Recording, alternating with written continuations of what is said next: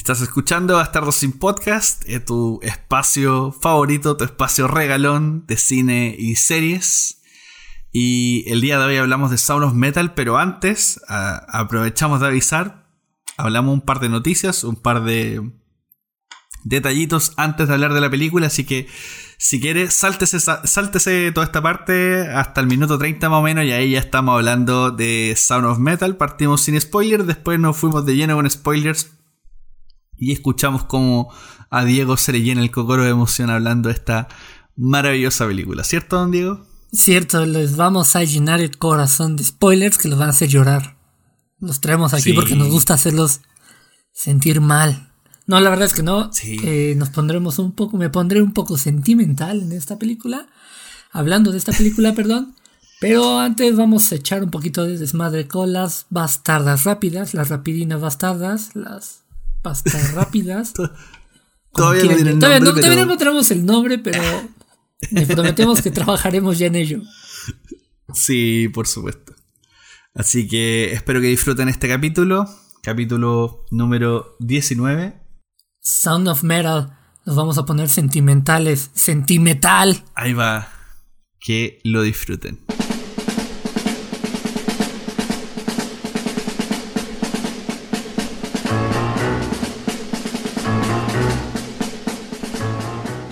Bienvenidos a Bastardos sin Podcast, el lugar donde les comentaremos lo que hemos visto en la semana, ya sean series, películas, algún web show, video de YouTube, lo que sea.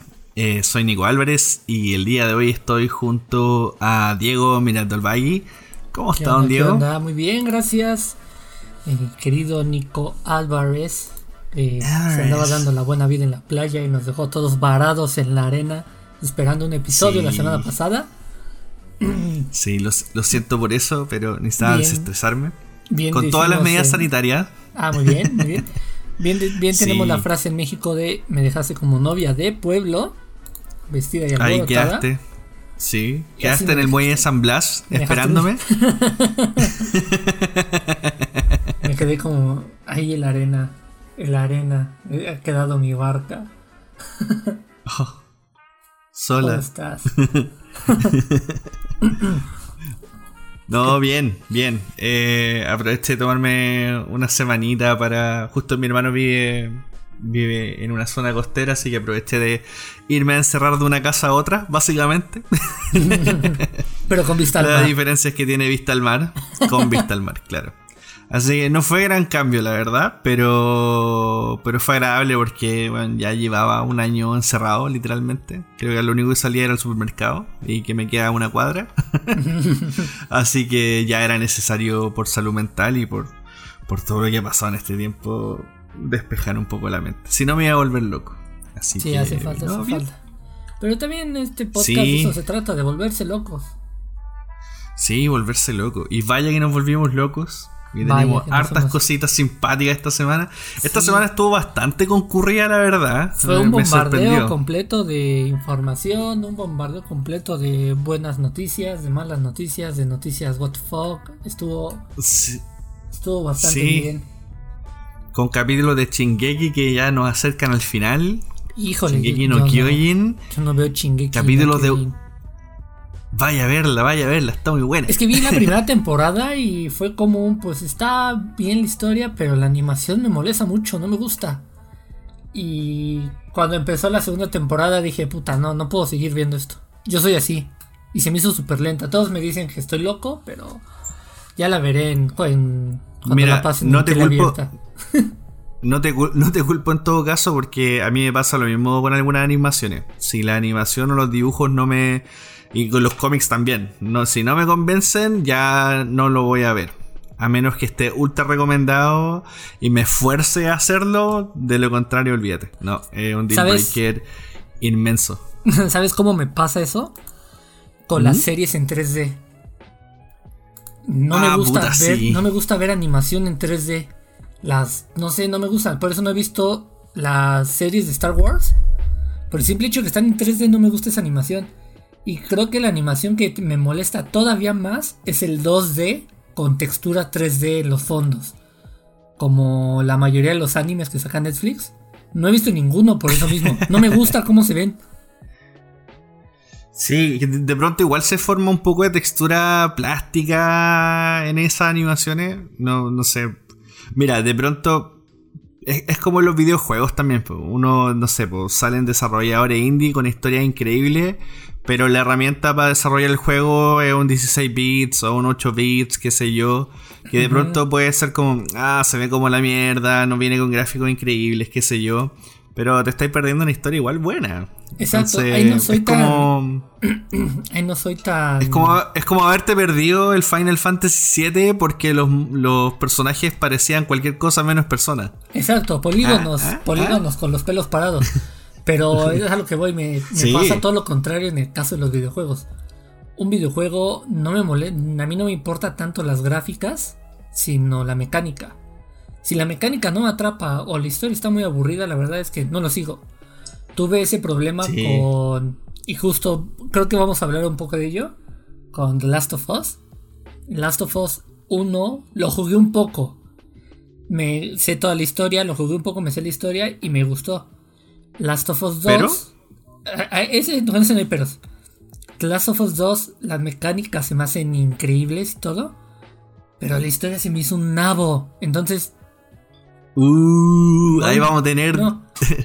Tenemos todavía, eh, estamos esperando el comentario de la Eve respecto a The Last of Us 2. Discúlpame, Eve, el, comentario en profundidad. si estás oyendo esto, Evelyn, discúlpame. Eh, The Last of Us 2 no fue de mi agrado. Entiendo, ya, ya escuchaste todo lo que dije. Tengo, ese es mi punto, pero por favor, no me odies.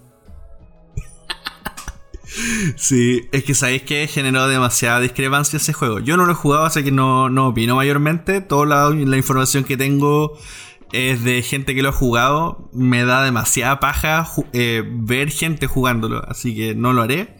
Eventualmente lo jugaré y tendré mi propia opinión, pero...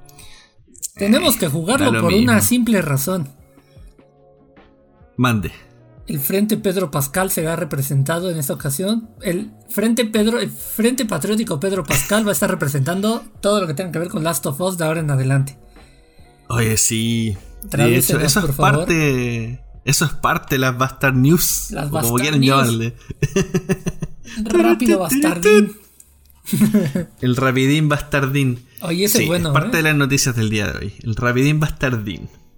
Porque ahora que lo mencionas, tenemos novedades. Bueno, ya lo vieron probablemente. Estamos actualizando, tratando de actualizar a través de nuestras redes sociales con noticias y cositas. Así que lo invitamos a darle like y participar activamente de esta bella comunidad que de a poco se va formando. Eh, gracias a la gente que escribe de vez en cuando. Eh, o deja sus comentarios, sus likes. De verdad eso nos ayuda mucho a seguir haciendo esto. Como que ese empujoncito de pues dale, vamos, eso. Así que gracias. Hágale. Pero a ver, cuéntanos, cuéntanos. Sí, y sin darle más vueltas, tenemos la noticia de que Pedro Pascal será Joel para la adaptación de The Last of Us 2. Y esta pequeña Bella Ramsey que salía en Game of Thrones como... Hoy olvidé el nombre de su personaje en Game of Thrones, pero básicamente era la reina pequeña que sale al final, a los finales de temporada. Eh, ella va a ser Ellie. Sí, es lo que yo pregunté. La verdad es que tampoco soy fanático de Last of Us. Perdón, Evelyn, si estás oyendo esto. Eh, no sé si tú lo seas, pero hoy tengo la suerte de que tal vez sí lo seas. Sí, del 1 sí. Del, como digo, el 2 no lo he jugado. No, pero de Last of, de Game of Thrones, perdón. Ah, no, Game of Thrones uh, es divertida. Aunque yo tampoco soy fan de Game of Thrones. Pero, y sí pregunté quién es Bella Ramsey, ¿no? Y sí me dijeron, no, es el mejor personaje de Game of Thrones. Y quién sabe qué dije, ok. Sí. Entiendo, tiene, el hype de Básicamente es una niña que se hace cargo de una de las familias que están dentro de todo este drama de castillo y palacios y. ¿verdad? Una niña con un cargo político. Y una niña enana, así, con un cargo político grande. Y es ah. chotona, así, como que pone la chota en la mesa, es como. Ah, Aprendan Piñera y Andrés Manuel. Sí, sí, sí. Par de y... Ahí tenéis liderazgo y ni siquiera habiendo pasado la secundaria. Vaya. bueno, también dudo que acá ellos hayan terminado la secundaria, pero no nos vamos a meter en esos conflictos. la pagaron, la, pagaron. La pagaron. Fíjate que me habían dicho que esta adaptación la iba a dirigir el director de Chernobyl. Sí. Sin embargo, sí, sí, se salió. ¿What? ¿No sabías? Yo ya ahí me ahí ya me pillaste. Yo hasta el momento sabía que Craig Massin seguía ahí. No. No, eh, hay noticias de que se salió porque antes de que anunciaran a Pedro Pascal había otra persona que estaba eh, rumoreada para ser Joel, que es nuestro querido Mahershala Ali, ganador del Oscar, un actor que bueno, entre él y Pedro Pascal, pues la verdad no pido nada, ¿verdad? Me pueden abrazar entre los dos y decirme que todo está bien. Eh, pero. Gran actor, gran actor. Exacto, él quería a Mahershala Ali. Y HBO le dijo: No, mira, pero Pedro Pascal, Mandalorian, no, pero es que yo quiero Mahershala. Pedrito, el mando, se queda. Y dijo: Está bien, se queda Pedro. Oh. Yo me voy. Y se fue. pusiste a mi corazón en. En un lugar complicado porque. Yo amé mucho Chernobyl y. Y me es difícil elegir Pedrito o director. Debo, debo ser sincero, no vi, no vi Chernobyl, me dicen que es muy buena. Lo único que conozco de Chernobyl es un meme de los Simpsons. están en el jurado y le ponen el audio de la competencia de, de la maqueta de la planta nuclear. Ah, y le puse estas aletitas porque me pareció bonito. ¡Que te calles! No, puta, yo quiero mucho a Pedrito, todos lo saben. Pedrito es un gran valor. Pero pero todos saben también de que también depende de un buen director el hacer esto. Ahora, no sé quién, quién entonces va a dirigir ahora esto. ah, no lo tal vez alguien mejor, no lo sé. Pero. Yo ya jugué unas bromitas por ahí. Ya le dije, tengo una amiga que es súper fan de esta saga. Y le dije, ¿ya viste? Que las va a dirigir Paul W.S. Anderson, que dirigió las de Resident Evil. Casi me desmaya. No, no debía ser esa no. y Mila Jovovich va a ser la mamá clon de Ellie. no es cierto. Es que esos dos deberían dejar de trabajar juntos. Fake news. no, gracias. No, deberían dejar de trabajar juntos esos dos. La están cagando cada vez más. Son, son marido y mujer, entonces creo que. Sí, pero ¿Qué importa eso? Es, es como la película de Monster Hunter, ni siquiera sabía que ya había salido. No, salió y los fanáticos la odiaron. Yo justo estaba en un grupo de juegos de Monster Hunter, estaba jugando el Monster Hunter World, y, y, los fanáticos la odiaron. La odiaron. O sea, por lo general los fanáticos de los juegos siempre son bastante hater con las adaptaciones que salen. Eh, no hay que tomarlo mucho en cuenta porque son una manga idiotas. Pero eh, igual la película era muy mala. Aquí me doy mis palmaditas en la espalda y te digo, sí, yo lo sé, mi tesis habla de ello. Encuéntrela en www. Encuéntrela en el sistema escolar de la Universidad Nacional Autónoma de México. no, pero puta. Oh, me, cagaste la noticia. Perdón, perdón, pero. Oh, pues, bastardas y rápidas, ¿no? Sí, me, pegó rápido y de forma bien bastarda, la verdad. no, pero bien, vamos, vamos a ver quién va a ser asignado, le vamos a estar contando apenas sepamos quién va a ser el nuevo director de esta adaptación de, The Last of Us. Pero al menos el cast nos tiene contentos. No va a ser? ¿Sabes quién, no, va, a estar en The Last of Us? Y tal vez en ningún proyecto en mucho tiempo. La señorita Gina Carano. ¿Eh? ¿Viste cómo ah, cambió el tema? No. ¡Fu! una bala. ¡Boom! ¡Perra! ¿Y sabes quién no va a estar? Gina Carano. Ay, Gina Carano. No, pero mira, Gina Carano lo. ¿Cómo no lo vio venir? Es que lo vio venir, pero ella dijo. ¿Por qué no hizo la gran. ¿Por qué no hizo la gran Chris Pratt? Callarse. Callarse a través de redes sociales. Si hubiera preferido mil veces que despidieran a Chris Pratt. Odio a Chris Pratt. Lo odio desde Parks and Recreation. A mí me cayó bien ahí, pero llegó un punto en que lo encontré demasiado estúpido. Ya es demasiado estúpido y cuando lo conoces como persona y te la, la, pareja. Ajá. Es que la, pareja que formó con Aubrey Plaza era, era bacana al principio. Aubrey Plaza, pero... lo que te toque lo hace oro. Sí, pero después ya empezó a ser insoportable. Porque ya no tenía sentido. O sea, yo entiendo que hay series que estupidizan personajes para hacerlo cómico y sin sentido.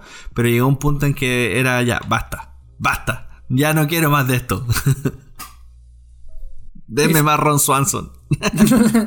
Deme más Bacon. Uh, sí. Pero. Mm, sí, bueno, para un poco de contexto. esto es como tirar idea al aire. Eh, también lo informamos a través de redes sociales, pero lo repasamos acá. Lucasfilm despidió a Gina Carano, la actriz que interpretaba a Cara Dune en The Mandalorian. Eh, porque desde hace un tiempo ya viene arrastrando varios comentarios eh, full enfocados en sus posturas políticas. Y más allá de las posturas políticas, en su visión de mundo, que es bastante racista, eh, transfóbica, entre otras cosillas. Y lo que terminó por rebalsar el vaso es que en un ratch, porque estas personas tienen como ratch de publicar cosas como referente a la presión que sufren. Es como esa persona que de pronto una noche que sabes que está depre empieza a publicar puras frases inspiracionales y de motivación. Aquí es lo mismo, pero enfocada. Hoy me atacan por ser republicana. Eh, empezó a publicar cosas relacionadas a los ataques que ha sufrido por ser republicana. En general, los ataques que han recibido los republicanos. Que al final van a vencer y no sé qué, bla, bla, bla que la verdad está en ellos, etc. Y la guinda de la torta terminó siendo que eh, comparó la dura lucha que sufren los pobres republicanos con el holocausto, judío. Oye, con el holocausto judío. Perdón, me quiero regresar. ¿Cómo dijiste? ¿La guinda en el pastel? Sí. La guinda en la torta, no sé. La guinda en la torta, ok. La guinda en la ah, torta es el equivalente a la cereza en el pastel. Perfecto. Solo quería, sí. quería aclarar eso al, antes de. Al pastel le decimos torta. Sí, exacto. Entiende que ustedes a los sándwiches les dicen tortas y. Ese es otro tema porque es delicado y nos puede expulsar Disney. Tú sabes. Tomar temas delicados. Es que además lo del. Lo que pasó con Gina fue que hasta hace poco me enteré que de entre las 4.827.42 cláusulas que pone Disney en sus contratos, uno de ellos específicamente, no sé cuál, específicamente, no sé ni siquiera cerca cuál, te dice, pero específicamente soy mamón, ¿eh? te dice que al ser un actor, una personalidad bajo el nombre de Disney, tienes absolutamente prohibido entrar en polémicas. Y déjate nada más de las polémicas. Hacer mención a la Segunda Guerra Mundial en algún tipo de fuera de contexto. Y ahora, hacer una comparativa de un partido político. Mezclar política con uno de los hechos más terribles de, la historia más terribles de la historia mundial. Sí fue como de, mm. amiga, se te advirtió. Ya tenías varios strikes. Incluso es curioso porque ya sabíamos que ya tenía varios strikes. Y un día antes había salido la noticia incluso en Comic Book News, que es una de nuestras fuentes más confiables, donde ellos decían que Gina Carano ya había hecho las paces con Disney. Ese mismo día habían hecho las paces, así de ya, mira, ya me voy a calmar. Eh, viene lo de Rebels of the Republic, eh, viene la serie sí, esta. De hecho. Igual y te hacemos un spin-off de Cara Dune. Y ok, perfecto. Y al otro día se le ocurrió subir esto. Que Gina dijo, ah, lo voy a borrar y nadie lo va a ver y nadie se va a acordar. Y oh sorpresa. le pasó lo mismo que a cierto actor de doblaje español. español que dijo que iba a ser. Eh, compañía. Y bueno. Pues Gina está estaba, ella salió a decir que estaba muy feliz de que se liberó de la opresión de nuestro ratón Miguel. y que Daily, Daily Newswire le está apoyando para hacer una película. Daily Newswire es un medio gringo completamente republicano que le va a dar dinero a ella para que filme, dirija, protagonice su propia película. Entonces, Mira, de todas formas, yo creo que en este momento eh, esto no va a ser lo último. Mucha gente decía que con esto Gina Carano enterró su carrera y todo eso. Eh, yo creo que no. no. Yo creo que no va a ser la última vez que vamos a escuchar de Gina Carano porque ya sabemos que Estados Unidos está completamente dividido, así que hay público para todo. Y efectivamente va a haber gente que le va a dar presupuesto, así que la vamos a seguir viendo en varios proyectos. Tal vez no, no proyectos de Disney, pero sí va a aparecer en otras partes. Ahora, insisto, se tuvo que, por último, ya, si ella piensa eso, es cosa de ella, pero... Eh, ¿Por qué no hizo la gran Chris Pratt? Chris Pratt todavía no lo cancelan porque no publica cosas, pero perfectamente ha salido con fotos, en fotos de paparazzi con poleras de, supremacismo, de supremacismo blanco. Exacto. Y ahí está. Ahí está? haciendo el rostro de una de una de las películas más importantes de, de, de Marvel. exacto. sí. Y ahí está, como si nada. Dios, como odio a Chris Pratt. Creo que Chris Pratt está solo debajo de dos personas. Es que es un detalle. Adam Sandler no lo odio. Odio sus películas. Sí, pero a mí me pasa él no lo odio. Pero si hay alguien que odio así de que si lo veo lo quiero golpear, es Russell Brand. ¿Conoces a Russell Brand? Sé quién es, pero no he visto tanto contenido de él como para decir que lo odie. Yo lo odio, o sea, su cara me dice rómpeme la madre. Yo odio a Will Ferrell. A él, a él lo odio. A mí me agrada Will Ferrell, pero dejó de ser lo, lo que me agradaba hace muchos años de él. Perdió mucho. No sé, yo creo que lo único que le rescato es Mugatu. Lamentablemente lo, único que le rescato es Mugatu porque era como el personaje cómico que sentía que en verdad me funcionaba bien y que aportaba como un secundario, pero más y villano al mismo tiempo. Y villano, exacto. Eh, pero más allá de eso, es como eh, el resto de películas ya sentía que era algo muy forzado. ¿Por qué? De hecho, me agrada más sus entrevistas cuando lo comparan con el baterista Red Hot Chili Peppers. Creo que eso me parece más gracioso que. que él mismo. que a él actuando, sí. Eh, muy bien. Vamos a cambiar de. hablando de comedia. y otra. Y hablando de comedia tenemos también una triste noticia, porque dijimos que había noticias tristes. Lo Gina Carena no es triste. Ella, Ella para mí personalmente, sí, y Mandalorian para mí ya terminó. Exacto. Ahí. Si en la tercera temporada me hacen algo nuevo donde vuelva a, interesarme por qué va a pasar con Mando, genial, pero para mí es un buen final la segunda temporada. Lo voy a dejar hasta ahí. van a aplicar la de Pucci. Oh, mira, nuestra amiga Cara tiene algo que decirnos. Sí, Simona la cacariza. Listo. Eh, me voy. Alderán me necesita. Nota, el Razor Crest murió su X-Wing. el X-Wing de Cara explotó al entrar a la, a la hipervelocidad. y ya está. Es una gran forma de poder despedir a un personaje, la gran Puchi. inténtelo. Si, si de pronto se encuentra escribiendo un guion y no sabe cómo sacar un personaje de una forma coherente, la gran puchi. Siempre funciona. Sobre todo si su, si su público odia el personaje. Yo no, lo odié. Ni, ni le van a decir que no. Me gustaba muchísimo el personaje. Mira, actuaba como, actuaba como la mierda, pero funcionaba porque tampoco el personaje requería de grandes facetas actorales, la verdad. Exacto. Eh, apoyaba y estaba bien, así que y aparte ahora cómo va a continuar la historia y hacia dónde puede llegar, perfectamente me puede encontrar una historia sin Cara y va a dar lo mismo. Así que... Exacto. Y como da vuelta a las vidas en Hollywood, de pronto en cinco años más olvidamos que Cara hizo eso y vuelve Gina Carano. andas, a, andas a ver tú. Pero bueno, como decíamos, también hay malas noticias porque se anunció oficialmente y no por cancelación de la cadena, sino que se anunció de que el episodio 153 de Brooklyn Nine-Nine va a ser el final. ¡No! ¡Nine Nine! no, pero. Pero ¿sabéis qué? Por un lado, igual. Igual me, me, me deja satisfecho. Me gusta cuando las series terminan cuando tienen que terminar en el punto. Se van en su momento de gloria, ¿no? Que alguien que lo hizo así, de hecho, fue mm, Alex Hirsch cuando hizo Gravity Falls. Creo que hizo una serie de perfecta animación y la terminó cuando tenía que terminarla. al parecer le ofrecieron continuarla, pero él dijo, no, esta serie dura de acá a acá y ese es el fin.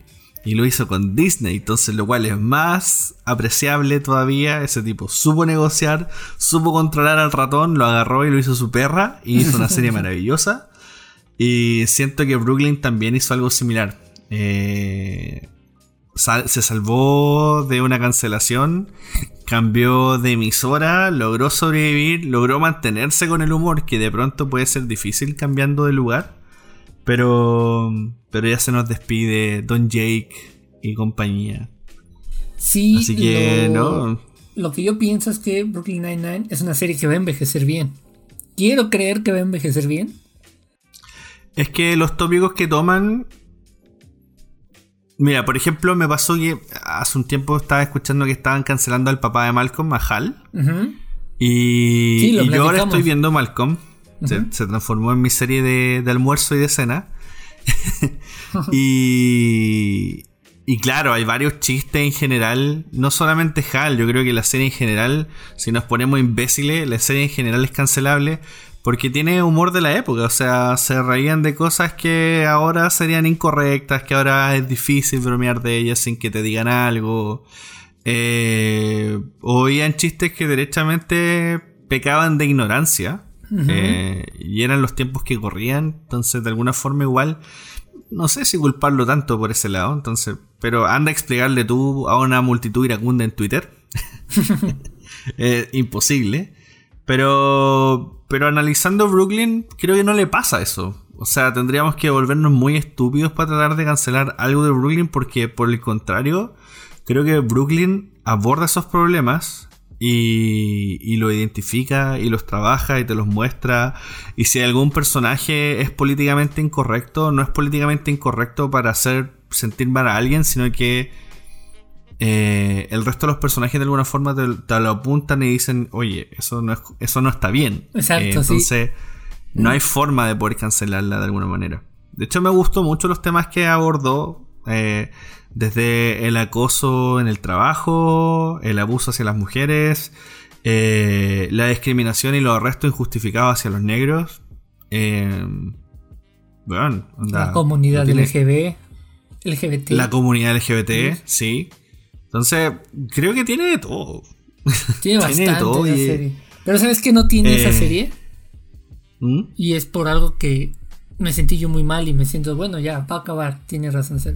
Ya no tiene a Chelsea Peretti.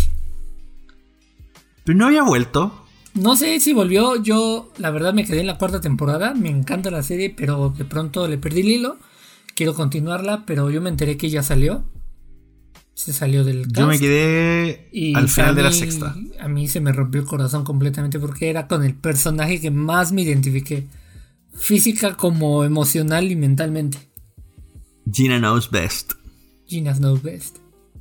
Y sabía, bueno, eso era lo mejor de todo, que a mí en un momento como que la odiaba y después veía que llegaba a las conclusiones y ya llegó un punto y dije, no, no la puedo odiar, si siempre tiene la razón, si en verdad ya Gina va a salir con algo con lo que nos va a sorprender y va a demostrar que en verdad es la más, más badass de, toda la, de todo el precinto. Así que que haga lo que quiera, que haga lo que quiera. Sí. y por último. Por último. Pero no menos importante, y aquí quiero que usted se explaye porque yo no entiendo ni pío. Eh, habemos trailer de Justice League Snyder Cat. Para lo cual, cuando, cuando salió el Super Bowl, eh, mostrando imágenes de esto con música de Aleluya, para mí fue, ¡ay, qué paja! ¡Qué horrible! ¿Por qué le dan tanta bola a esta mierda? Pero, pero, pero, viendo el nuevo tráiler, sin esa canción, ¿Qué, paja esa canción? Aparte ya la habían repetido. mira, mira, la canción de Shrek. Sí, y no, y ya me habían mostrado ese puto tráiler o, ya habían usado esa canción en el tráiler cuando dijeron que iba a salir el Snyder Cut. Entonces repetirla de nuevo en el Super Bowl como ya basta. Ahí salió mi viejo gruñón puteando una nube. Sí, fue eh. fue cuestión de que les bajaron el tráiler. A Warner la disquera le bajó el tráiler por ¿Ya? música, entonces tuvieron que arreglar eso y lo resubieron. Puta Warner por la mierda. Y seguro la música era de Warner Music, entonces como que... you had one job. Nada, pero, pero bien igual. O sea, ahora salió el nuevo tráiler de Justice League y definitivamente se ve una película completamente diferente. Sí, es una película impresionado. Yo igual. Sí. Yo igual. ¿Qué nos puede contar sobre eso, señor fanático de DC? Pues mire, lo que vi en el trailer, lo que se logra apreciar en el tráiler, es como dices, es una película distinta. Se ven escenas que no habíamos visto, se ven unas cuantas que ya sabíamos, se ven cosas que sabemos cómo van a pasar más o menos por las filtraciones, porque mm, Josh Whedon las dejó un poco, cosas así. Pero lo que llama más mi atención es el inicio del tráiler, donde te muestran a, te remontan a Batman contra Superman, justo el momento en el que Superman muere, atravesado por la lanza. Y el grito se expande por todo el mundo. Se expande un grito y se corta la escena en negros y te repone, te vuelven a poner el audio de la última escena, de las últimas escenas de Batman contra Superman, donde el ex Luthor dice que la campana ya sonó. El dios ha muerto y ahora ellos vendrán desde las estrellas. Lo que pasa con el grito de Superman es que fue lo que reactiva las Mother Boxes, que es por todo, es, es el tesseracto en este mundo por el que se arma todo el desmadre. Y obviamente llega la llega esta noticia a Apocalypse donde se encuentra Steppenwolf, la nuestra querida abuela, se me olvidó el nombre de la abuela. Granny, ah, se me fue, justo se me fue.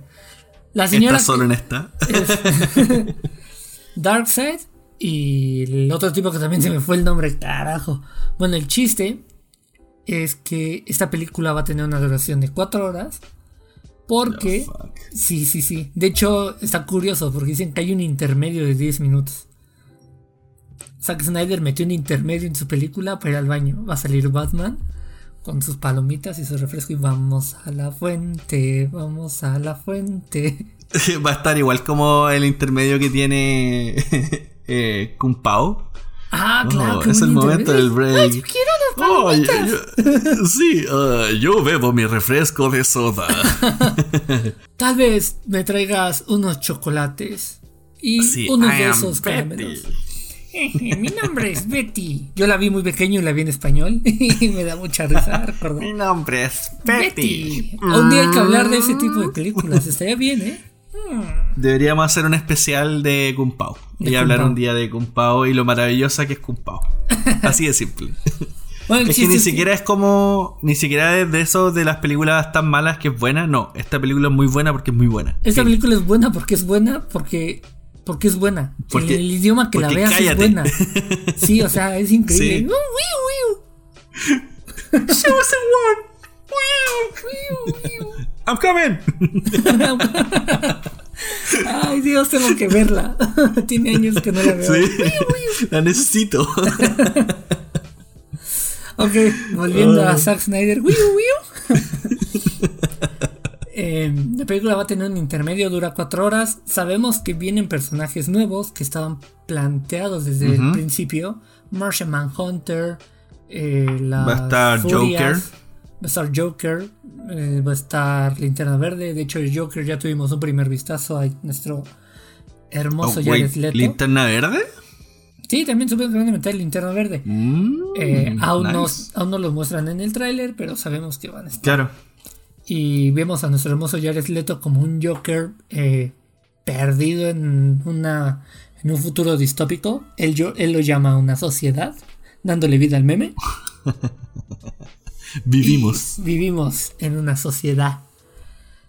Vivimos en una sociedad en la que exigimos el Snyder Cut, pero la vamos a tener que ver pirata. Porque Warner no nos soltó la plataforma para verla a tiempo. De hecho, la va a soltar recién en junio. Ay, teníamos otra noticia y no esperábamos lanzarla, pero ¡puf! HBO ah, anunció que HBO Max va a estar disponible en Latinoamérica recién en junio. Así que vamos a ver claramente esto pirata. Así que claramente veremos el Snyder Cut en Facebook. Sí, al menos aquí en Chile anunciaron que creo que el 18 de febrero, probablemente esto son noticias pasadas, todo esto, todo esto que usted está escuchando este día jueves, este hermoso jueves, todo ya ocurrió, no es nada nuevo, es solamente para hacer conversación, pero se supone que van a abrir la sala, así que puede ser de que tal vez, no lo sé, eh, podría salir en salas de cine. No creo, pero... Tampoco lo creo. Pero, eh. No creo. Tampoco creo que dure mucho eso de abrir las salas, pero... Eh. Exacto, aquí apenas para ir a, estamos para ir a ver Tenet. No, ya, reabriremos la sala, función especial, Tenet. No, ya, no vuelvan a cerrar. Ciérrela, ciérrela. Ciérrela. ¿Qué está, qué está haciendo? Shoot the one. Shoot it down. Pero bueno, ya. Basta de rodeos, basta de noticias. Basta de rodeos porque voy a ya luego esta media hora de previa. Tengo esto, voy a decirlo. No nos sordiemos con lo que vamos a hablar. No, no, no.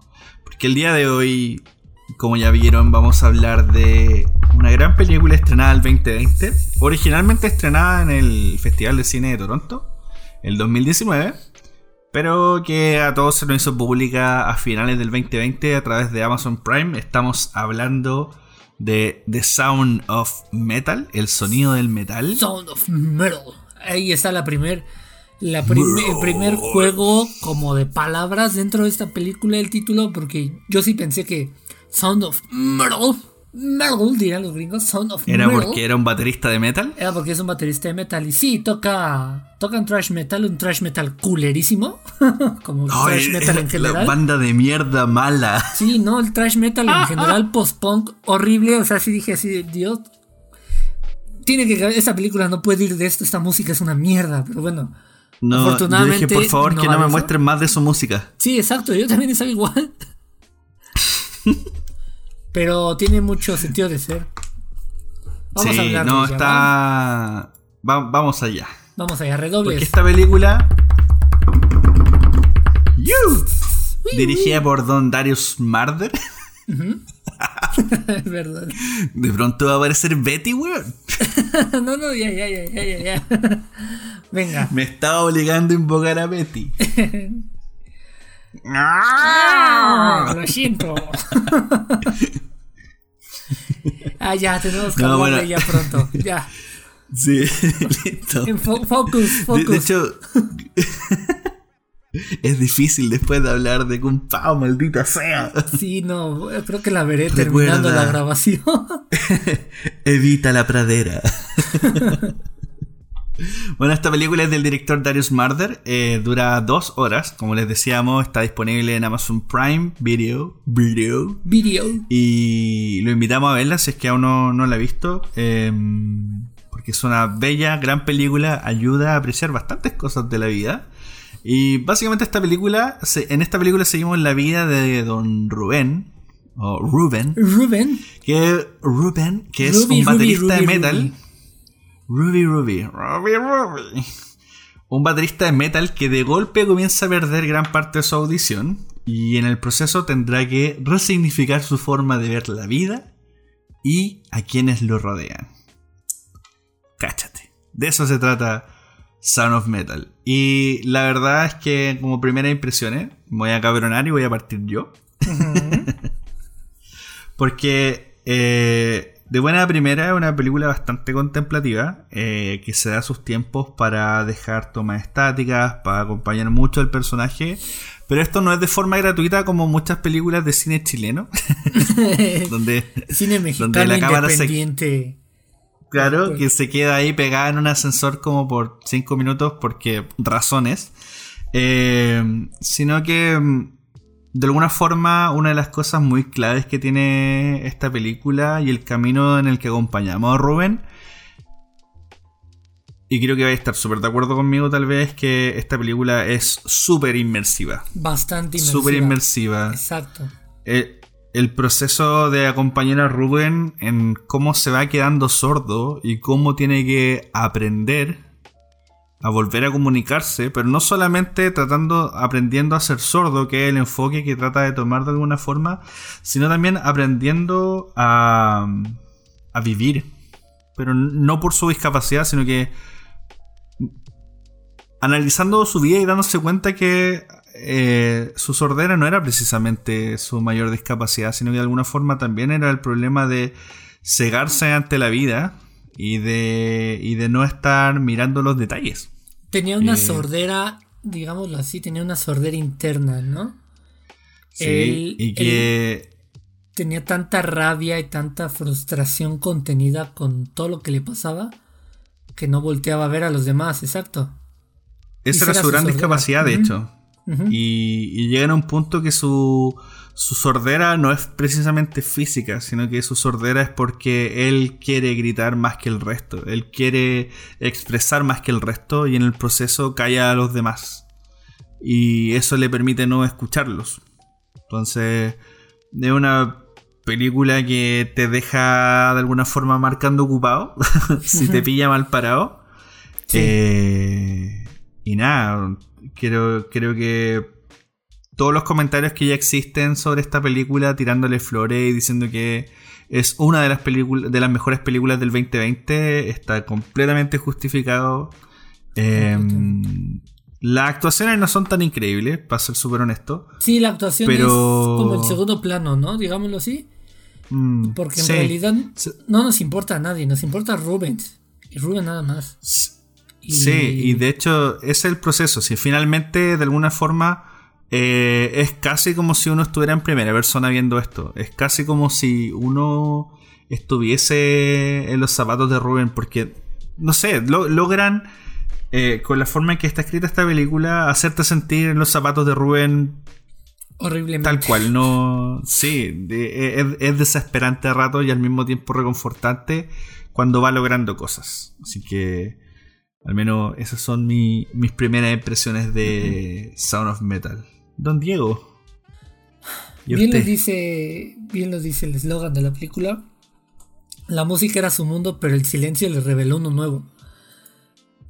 Nos, como partimos desde el inicio de la película, nos muestra a una pareja de jóvenes en una banda de trash metal de mierda. Que no entiendo cómo vivían de eso. Y hacían giras, po, weón. Y hacen giras así, tenemos fechas en Francia. Y dice, güey, ¿por qué? Mierda, vamos. ¿Por qué? ¿Por qué gente bien? ¿Por qué gente prestándote atención? O sea, Rubén toca bien. El actor Rich, Hamed es baterista en la vida real. Pero cuando escuchas su música y las líricas de. De su creación es como de carajo, qué mierda. Por eso te quedaste sordo, güey. Tu subconsciente dijo, me cansé de escuchar esta mierda. como, amigo, vaya al psicólogo. Amigo, por, favor, ve al psicólogo. Me voy a quedar sordo para que ya vayas a un doctor, porque. Sí, aprovecha, aprovecha la terapia antes de que no la escuches. es, eh, es donde viene lo que platicabas de. Es tan inmersivo esto que en el momento que en el que se queda sordo, eh, dando un poco de spoilers, apenas en el minuto 10, te agarra por sorpresa. Y la sorpresa la sientes igual tú que él.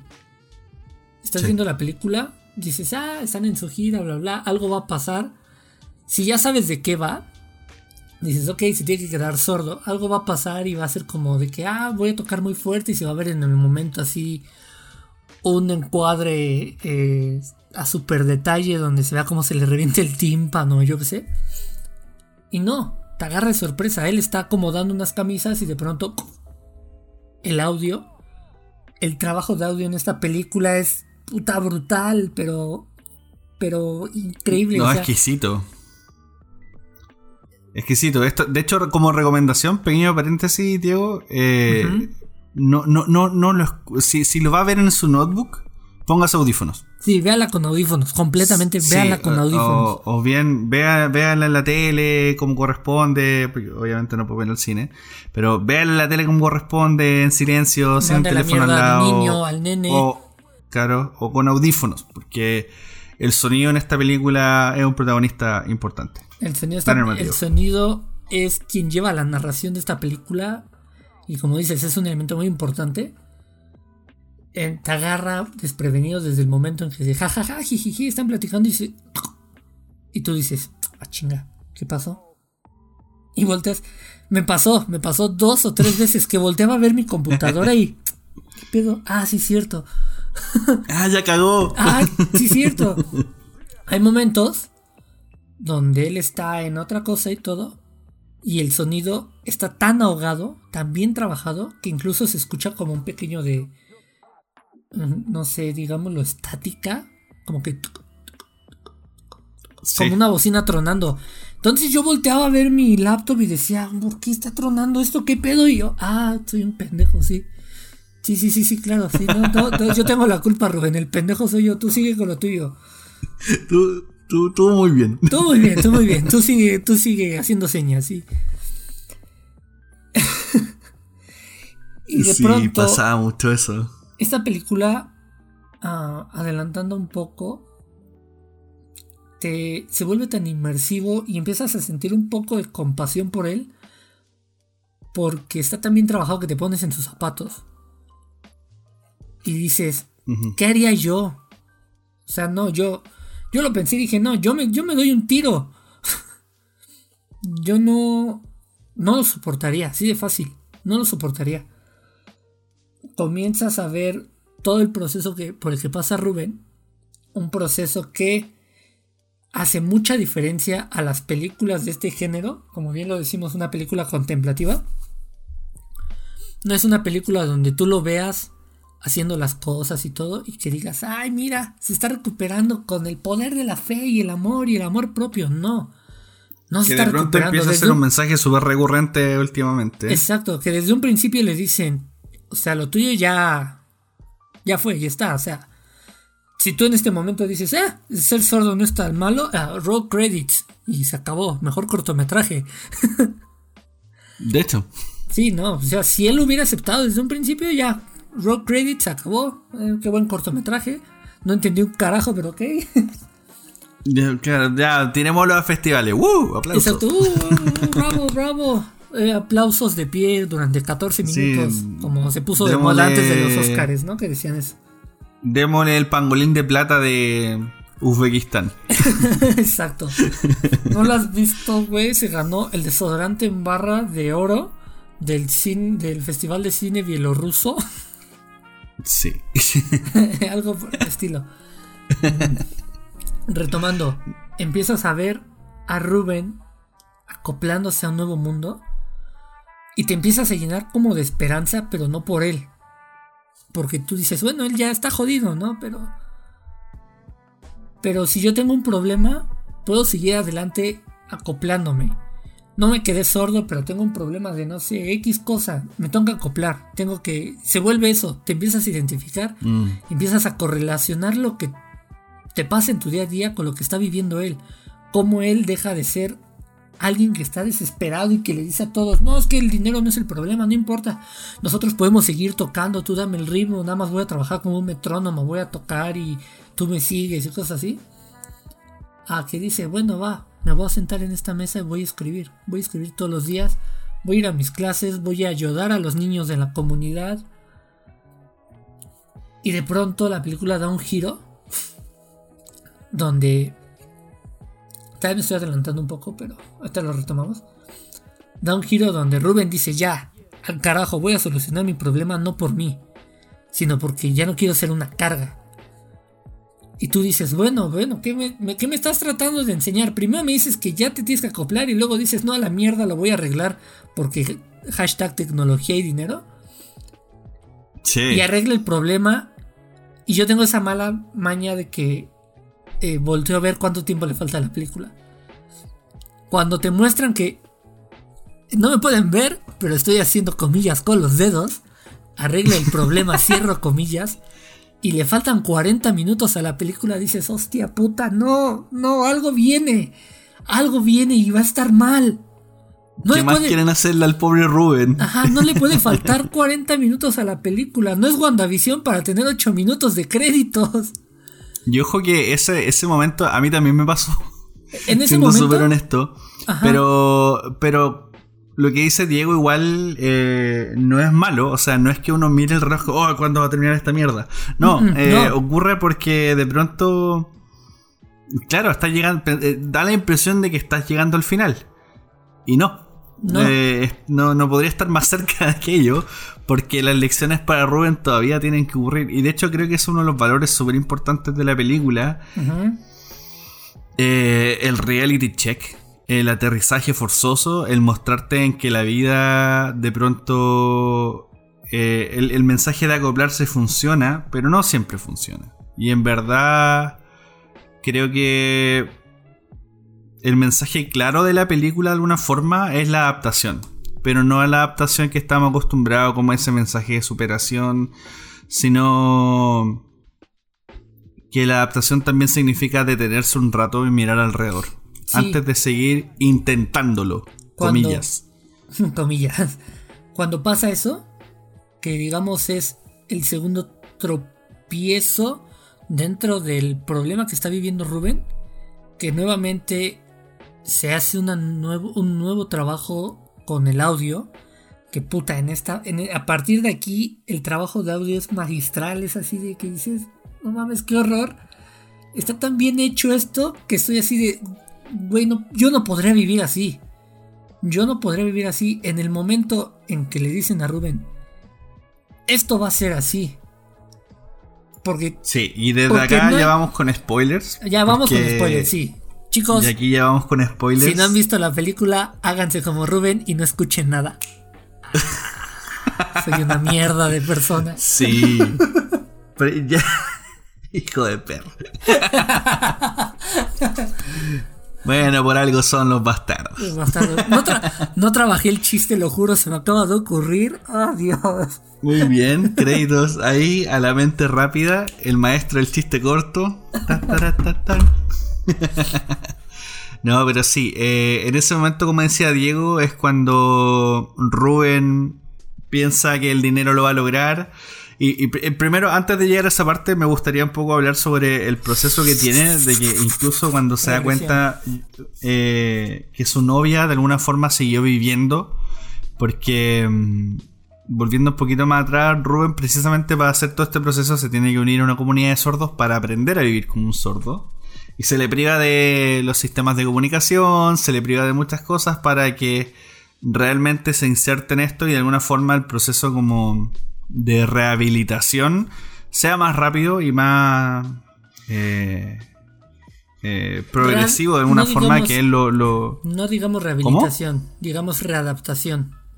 Claro, es como una readaptación y, es necesario que él lo abrace de la mejor manera posible. Y, es, y la mejor manera de hacerlo es no tener contacto con el exterior para que eh, ocurra de mejor manera esta integración. Entonces, eh, entre esas cosas, obviamente, ya no se puede comunicar con la gente afuera y de pronto se escabulle para, para saber de su novia, mandándole mails, qué sé yo. Y de pronto a través de redes sociales se entera de que la chica ya está tocando de nuevo, pero está tocando sola. Música de mierda aún. Sí. y se desespera. Exacto. Y dice, ya, ¿sabéis que Yo voy a vender todas mis weas porque tenían esta van con los aparatos y qué sé yo. La batería. Voy a conseguir el dinero y voy a hacer esta puta operación para salir de este hoyo y ya muy lindo lo que me enseñaron, gracias por todo, pero yo la verdad es que no aguanto más y quiero volver a la vida, comillas, real. Exacto, sí. Y, vaya que es también un golpe para nosotros, que estamos en este camino con Rubén, que de pronto le ponen primero, el primero implante. vamos por partes. Primero le hacen el implante y le dicen, Rubén, tienes que volver en 15 días para que lo podamos activar. Ok, va, perfecto. Regresa a la comunidad y le dice al líder de la Ajá, le dice al líder de la comunidad, ¿qué crees? No aguanté me fui a hacer esto, lo siento, y el líder de la comunidad le dice, tómatelas, tómatelas, tómate el palo completamente. ¿Por qué? Porque nosotros no lo vemos como una discapacidad. Rompió la confianza. Y estás en contra de los principios por el cual yo fundé esta comunidad. Sería muy hipócrita de mi parte tenerte aquí. Y le dice... Y lo echan cagando.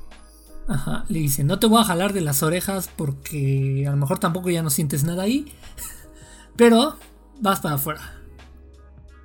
Le señala la puerta.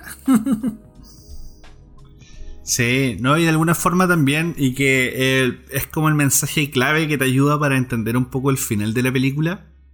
es el de de pronto bajo este gran problema que para ellos es la, sordera, eh, donde uno realmente se encuentra en el silencio. Exacto. Y, y cuando ya llegamos finalmente a este tema de pasar los 15 días, Rubén finalmente logra, le logran activar este sensor que le, le, conectaron a la cabeza con estos sensores, qué sé yo. Eh, yo en ese momento dije, ya va a escuchar bien porque había visto videos típicos de estas personas que ya, ahora te vamos, te vamos a hacer escuchar. Y las personas se ponen a llorar y yo, pero obviamente tú no sabes que está escuchando esa persona. Exacto, ¿no? y este cuando ocurre con Rubén, por... Lo voy a decir, en ese momento... Por primera vez sabes... Ajá. En ese momento mis ojos empezaron a vomitar, güey. O sea, yo me quedé en silencio y fue de... No puede ser, ¿no? Y y me acuerdo ahorita diciendo que se me quiebra la voz. Pero creo que fue el momento que más me hizo llorar de la película. Pero no porque digas, ay, qué motivo, qué bonito fue de... Hijos de puta, no puede ser. No, no, no. No, a mí, a mí me destruyó esa parte porque tenía la idea de estos videos de la gente feliz volviendo a escuchar y de pronto te muestran una distorsión de sonido de mierda que también aplauso a la edición de sonido ahí para... sí. Se escucha una. Para. Como tener una Silent Hill en la cabeza todo el tiempo. Sí. Silent Hill en el horario en que te van a empezar a aparecer los monstruos. Exacto, en la cabeza todo el tiempo. Eh, y la voz distorsionada y ahí el doctor le explica, Rubén, lo que pasa es que esto no es que te devuelva la audición.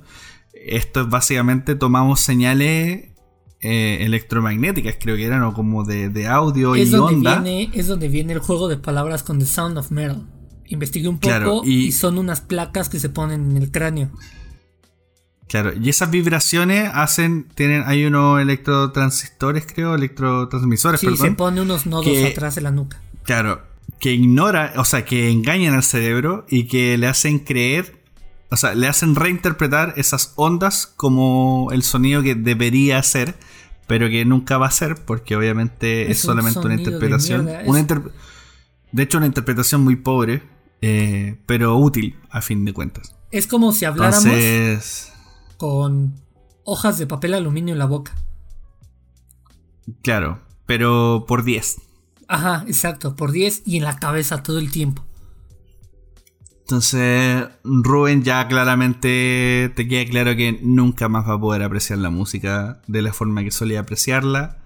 Uy, nunca más va a escuchar a alguien. Que también... Sí, Vamos, vamos allá, vamos, allá, porque después de eso ya la vida es un intento de ser lo que era, pero no lo es. Rubén viaja a buscar a su novia que está de vuelta en la casa de los papás en Francia. El papá en Francia, sí. El papá, claro. Y. Y nada, de alguna forma te explican un poco el backstory de la, de la, de la novia, que igual era media suicida, de que eh, tenía muchas trancas con, con la mamá, con lo que había pasado con ella. Que el papá era alguien que sí la quería, pero la hija se fue por el lado de la mamá. El papá es un tremendo algo con mucho dinero. Claro, y que al parecer es una buena persona. Y es bastante buena persona. Yo pensé que iba a tratar mal a Rubén y no, hasta le hace sus huevitos. de hecho, al contrario, le, hace un, un, omelette, unos huevitos y le dice gracias por, por no haber sido un saco wea, no, no haber sido un imbécil con mi hija. Eh, me di cuenta que al final ella tomó las decisiones, no es que tú la hayas obligado. yo me imagino que el lío de muchos padres al momento de ver partir a sus hijos de la casa. Eh, y nada, pues la cosa es que en ese momento, de alguna forma, tú dices, ya, bien, Rubén está haciendo las paces con la vida, ya tal vez escucha como la mierda, pero no importa, vamos, Team Rubén pero no podía estar más equivocado porque, las cosas ya no son lo mismo con Lu. Antes de llegar a eso con Lu, eh, sí. Cuando llega a Francia y todo, a París, perdón, y todo este momento hablando con el suegro, que le dice, pues ya escucho porque tengo estas madres, están platicando y están en la fiesta y todo, se te olvida un poco o sea, te distrae tanto ver que Rubén está, entre comillas, bien, que se te olvida por completo lo mierda que se escucha. Hasta que te lo muestran. Hasta que te lo vuelven a mostrar y es un de, ah, ya estabas sintiéndote contento, toma por culo. Ay, qué bien. Y te bueno, insisto, sí.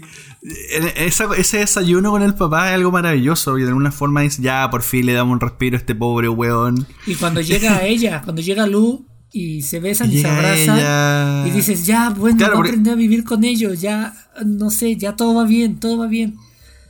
Claro, de, pronto yo pensé, va a ser la típica historia que te van a mostrar que Lu rehizo su vida, ahora está con otro tipo, qué sé yo. Y no, no, todo había seguido tal cual. Ella efectivamente, entre comillas, lo esperó. Eh, o al menos no había empezado ninguna relación con nadie. Entonces, eh, seguía la relación donde quedó de alguna forma. Y, y Tim Ruben, totalmente, así como. ¡Qué bueno! Por fin el mundo brilla. Pero pero no, porque ya después cuando entra la fiesta y empiezan estas distorsiones y al final. Pero vamos La conversación del tumulto es ruido.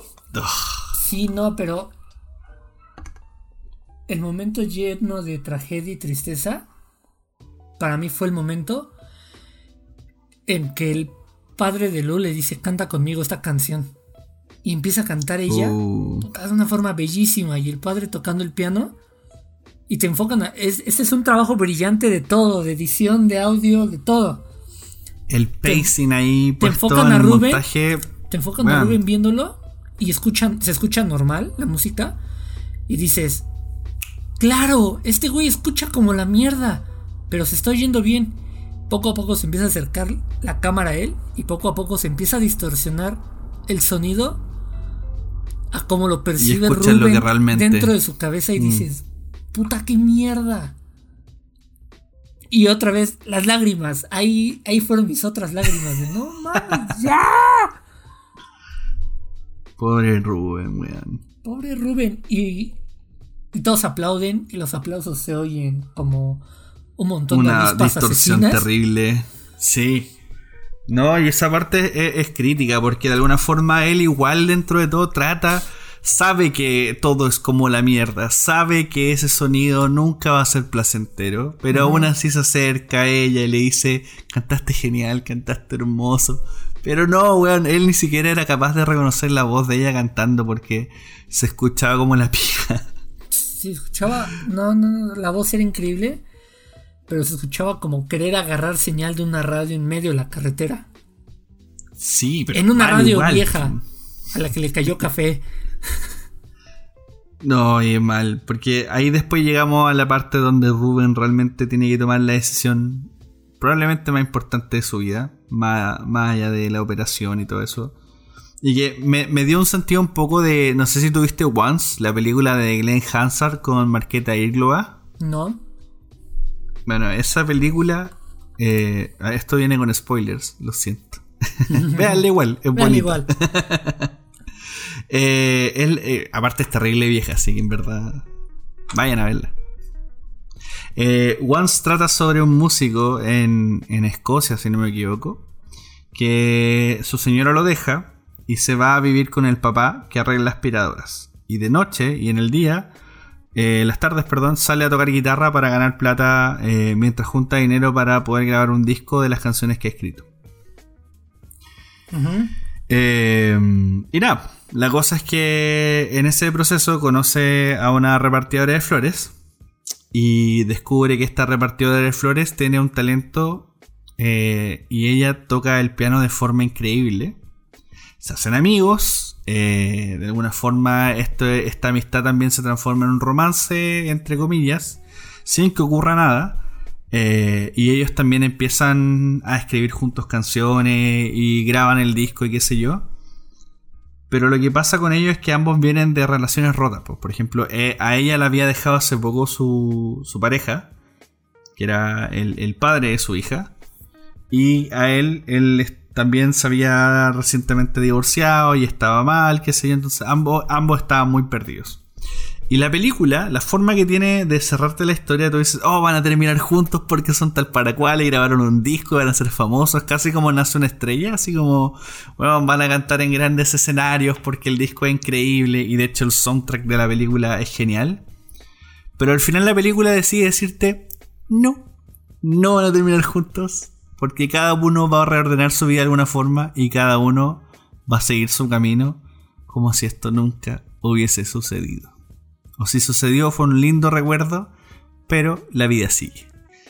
Y eso precisamente es lo que. E, esa misma sensación que me ocurrió con Once fue lo que me ocurrió eh, con Robin con Sanos Metal. Claro, cuando de pronto dice, oye, vamos a volver a la carretera y a hacer giras y qué sé yo. Claro, y la chica como que. Eso es antes de que empiecen a de que cante ella. Y. Y de alguna forma ella lo mira, no, no, recuerdo si le dice que sí, pero, pero se nota la inseguridad en ella. Y él se da cuenta que las cosas ya no van a ser iguales. Que cada uno ya tomó caminos diferentes con las decisiones que, que valga la redundancia, tomó. Y, y así es la cosa. No es un final romántico donde, oh, ya te operaste y yo te estuve esperando y volvamos a amarnos y retomemos nuestra relación donde quedó. No. No. Y de, alguna forma... ¿Sí? La frase de gracias por salvarme la vida tiene un tiene una significación enorme porque te da a entender que si Lu no hubiese convencido a Ruben de ir a aquella comunidad, él hubiera buscado otra salida, la salida fácil. Y completamente te, te cambia la película y como te digo, o sea, en mi perspectiva cuando yo la estaba viendo, decía, no, a la, a la mierda, yo me doy un tiro. Y llega ese punto en donde él le dice, gracias por salvarme la vida, como que dices, ah, carajo. De alguna forma ambos se salvaron, se salvaron la vida mutuamente. Es como una, una, una de vuelta de mano en diferentes tiempos. O sea, hoy día por mí, mañana por ti, él claramente la ayudó en el momento crítico de ella. El arte, entre comillas, que ella generaba, que era ese metal de mierda, era su terapia. Y tal vez no lo hubiera podido hacer sola al principio sin Rubén. Que fue de alguna forma el canalizador de esa terapia, de poder procesar sus emociones y toda la ira que tenía y todos los traumas y lo que fuese que, había dentro de ella. Eh, y creo que eso, eso también es parte de, de los mensajes también que tiene eh, la película. Porque como decíamos al principio, uno, claro, se pone en los zapatos de Ruben porque la película es súper inmersiva. Pero la película también te muestra que los personajes constantemente están tratando de entender al otro.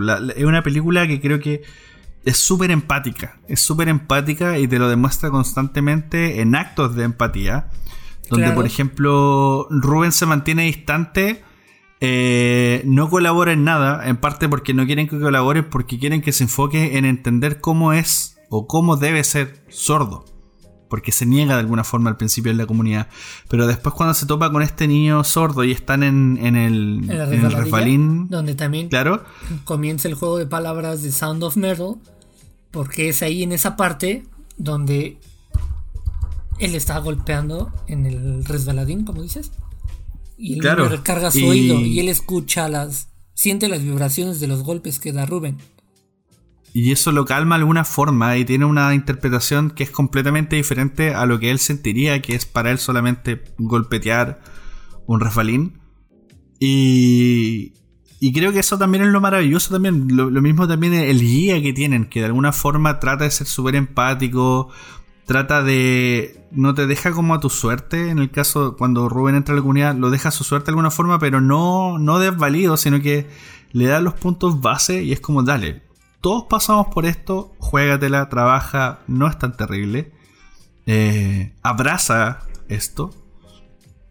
Y al mismo tiempo, después Rubén aprende esa empatía que en un principio él no tenía.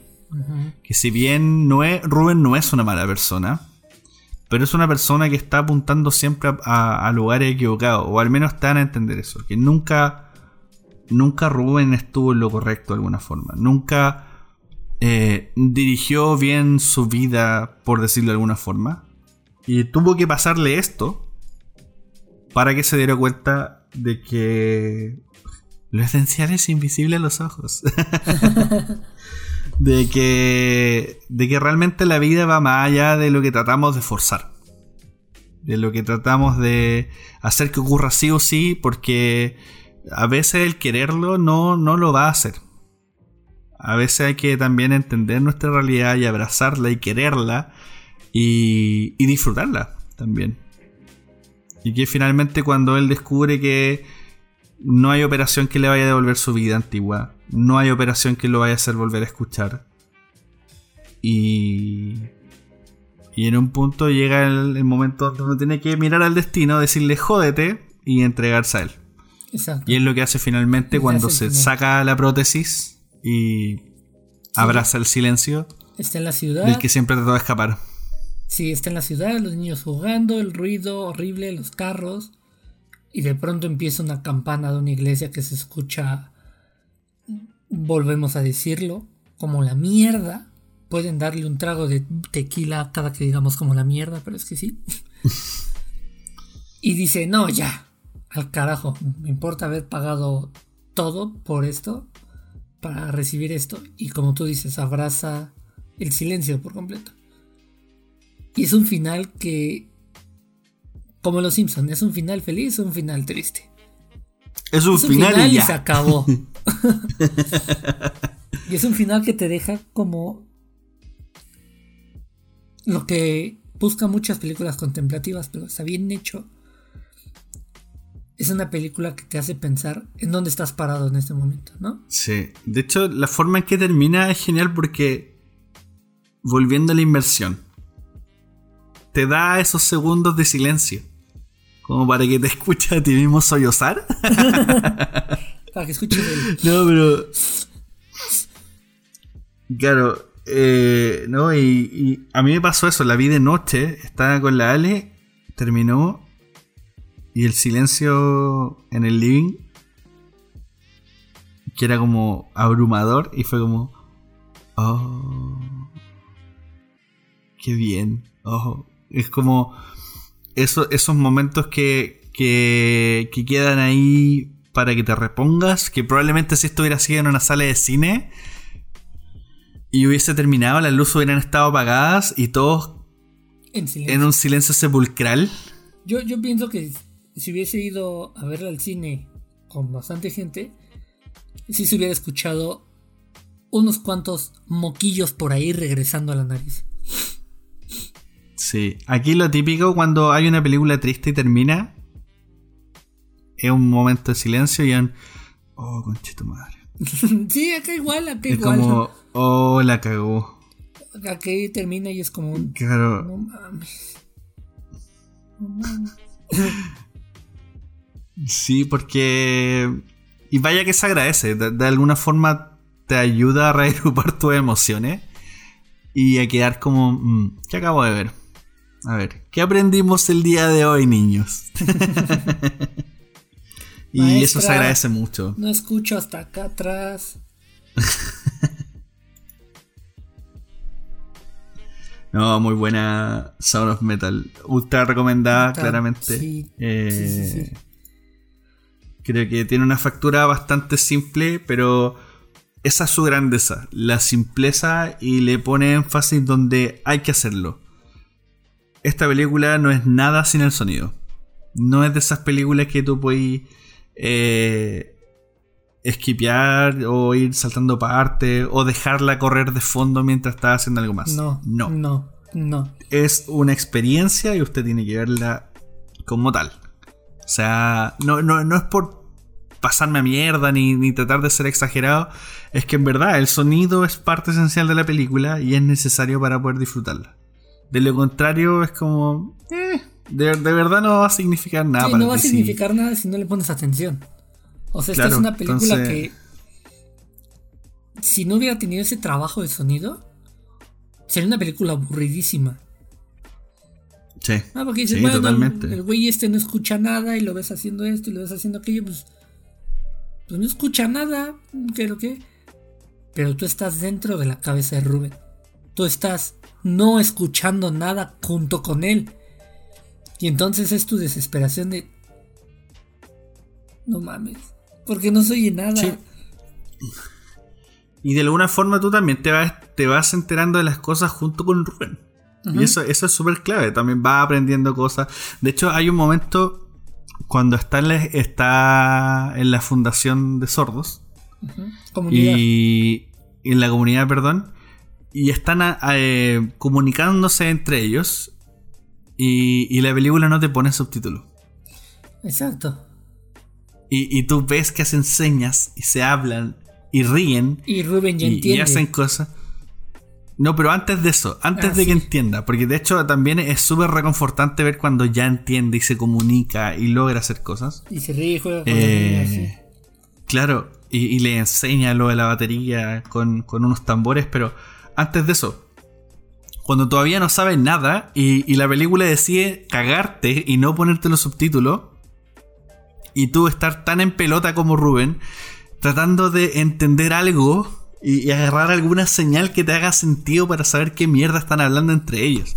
Sí. Y, y creo que esa es una, una, de las, una de las muchas cosas que están metidas en esta película de alguna forma para generar la inversión. Desde la experiencia del sonido, desde la forma en que se comunican, desde que tú también te vas enterando de las cosas al ritmo que también Rubén se va enterando de las cosas. Eh, no, bueno, Creo que esta película aplica mucho la, la gran técnica, la querida técnica del menos es más. Pero puta que sí. Sí, yo tengo mucho. Y como referencia, son las dos escenas que te ponen. Las dos escenas de las cenas. Las escenas de las cenas. Las escenas de las escenas. Las, cenas, las escenas de las meriendas. No nos perdamos de eso, no sabemos qué hora era. O sea que estaban merendando. Comiendo algo. Comiendo. La escena de la primera merienda de Rubén en la comunidad. Que incluso fue donde pude sacar el único chiste basado en los Simpsons. Bart, pásame los elotes. Y que Bart no escucha. Bart está sordo en esa escena también. Bart, pásame los elotes. Papá no te escucha. Ay, sí es cierto. Bart, pásame la catsup. Bart. Eh, esa primera escena dices, ah, ok, ¿no? Pues cómo se va a comunicar, ¿no? ¿Cómo va a pedir los elotes y todo? Y Rubén se ve así como de, ah, pues, ¿qué hago aquí, no? ¿Cómo me comunico? Y es donde le ponen su nombre en señas, que hacen las señas como unos anteojos y que después le explican, es que parecías un mapache asustado. Entonces tu nombre es... Y curiosamente, tú me habías dicho que me parezco a ese actor Sí. Eh, sí. Cuando yo me rasuro, yo tengo un. No sé qué tengo. Que yo tengo vellitos en la cara. Y cuando me rasuro me quedan como unos. Como unos lentes de mapache. Entonces también me dio mucha risa eso. Dije. Si, me, si llego rasurado una comunidad de sordos. Ese va a ser mi nombre también. Con mis lentes de mapache. Y pasa a la segunda escena de la merienda. Donde Rubén ya se entiende con todos. Y tiene un doble trabajo ahí. El primero es donde no se escucha nada y los ves merendando, pero está en un plano, en un plano medio, viéndolos a todos comiendo, platicando, riendo. Y cuando los ves que empiezan a reír y a, a platicar, la cámara se aleja y te hace un plano general de todo. Y tú escuchas los ruidos de la mesa, ¿no? Escuchas el golpeteo de las cosas. Sí. Como cómo hacen ruidos con las manos y cómo se ríen. O sea, sí se ríen con voz. Claro. O algunas veces también, más allá del símbolo de las manos, para hacer el lenguaje sordo-mudo, eh, también usan un par de palabras, pero me imagino que hay alguna forma también que se aplica porque algunos tienen la capacidad de leer los labios, entonces es como un lenguaje complementario. El, el director de la comunidad lee los labios. Sí. Y completamente. Por eso digo. Él lee los labios y siempre. Y tres o cuatro veces le dice a Rubén: Rubén, habla, voltea a verme cuando me hables. Porque. Sí, si no, si no, te escucho. Si no, hay forma de que podamos comunicarnos. Ajá. Ajá. Y no, está súper bien el apoyo del software y todo, sí está. De hecho, me encantaría preguntarle a un sordo mudo si usted. Eh, o sea, esto no sé cómo plantearlo. Pero eh, sería genial preguntarle a un sordo mudo su experiencia como tal. Yo nunca he hablado con un sordo mudo, no de esos temas. No de esos temas, eh, Pero claro, sería. No, sé, no creo que un sordo mudo no podría apreciar la película. Exacto. Sí, sí, groserías en lenguaje de señas y unas que otras cosas. Claro, o sea, la podría ver, pero no la podría escuchar claramente. Pero tal vez, de alguna forma, preguntarle interpretando lo que uno vio en la película, oye, mira, pasó esto, esto, otro. ¿Es así tu experiencia? Y, y no sé, sería genial saber la opinión de alguien que te diga, sí, efectivamente, así es como se vive o así es la, la transición. Sería interesante ver. Me imagino que igual tuvo que haber habido harto trabajo con comunidad sordomuda. O sea, uno no llega y hace una película con sordomudos porque si no más. no, no, no me parece correcto. Pero, pero no, bien. Súper bien el trabajo realizado en Son of Metal. Así que ya saben, está disponible en Amazon Prime Video. Dura dos horas. Y nada, palabra al cierre, al cierre dura, dos horas en Amazon Prime, pero te dura en el corazón toda la vida.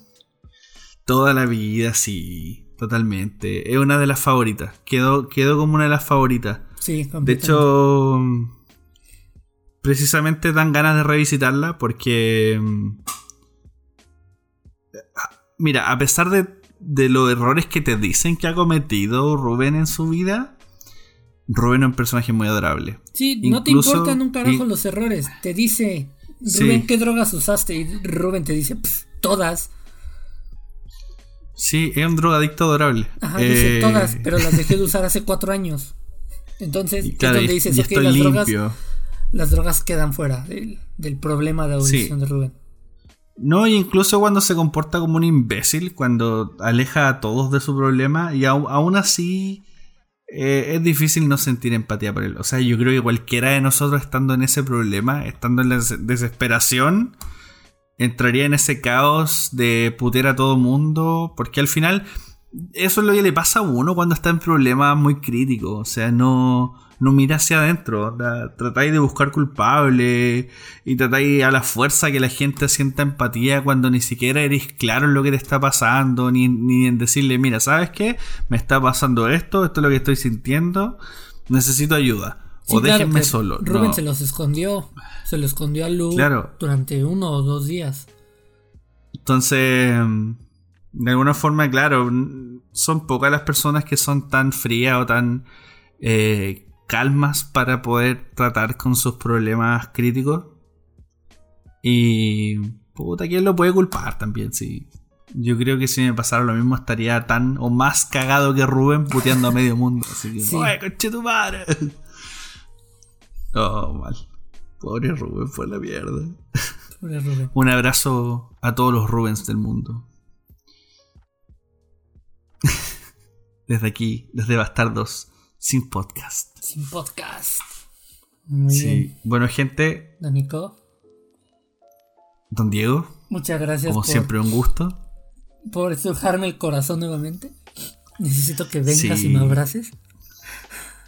Si pudiera, usted sabe que lo haría. Estoy solamente a una videollamada de distancia.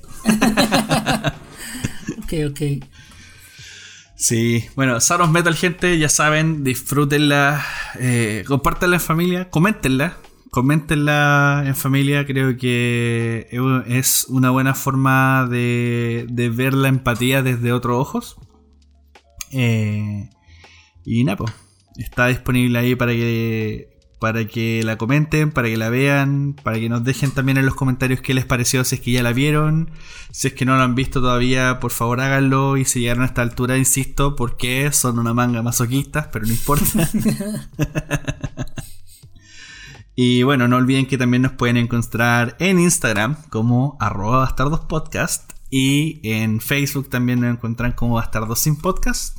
Ahí nos pueden dejar sus preguntas, comentarios, sugerencias y por supuesto eh, estamos disponibles en Spotify, Apple Podcast, Google Podcast y Anchor.fm, que Anchor, que es de Spotify, así que es como lo mismo. que es como Spotify por dos.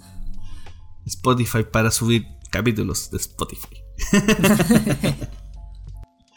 no, y eso pues gente. Muchas gracias por escucharnos. Eh, cuídense mucho. Y nos estamos viendo.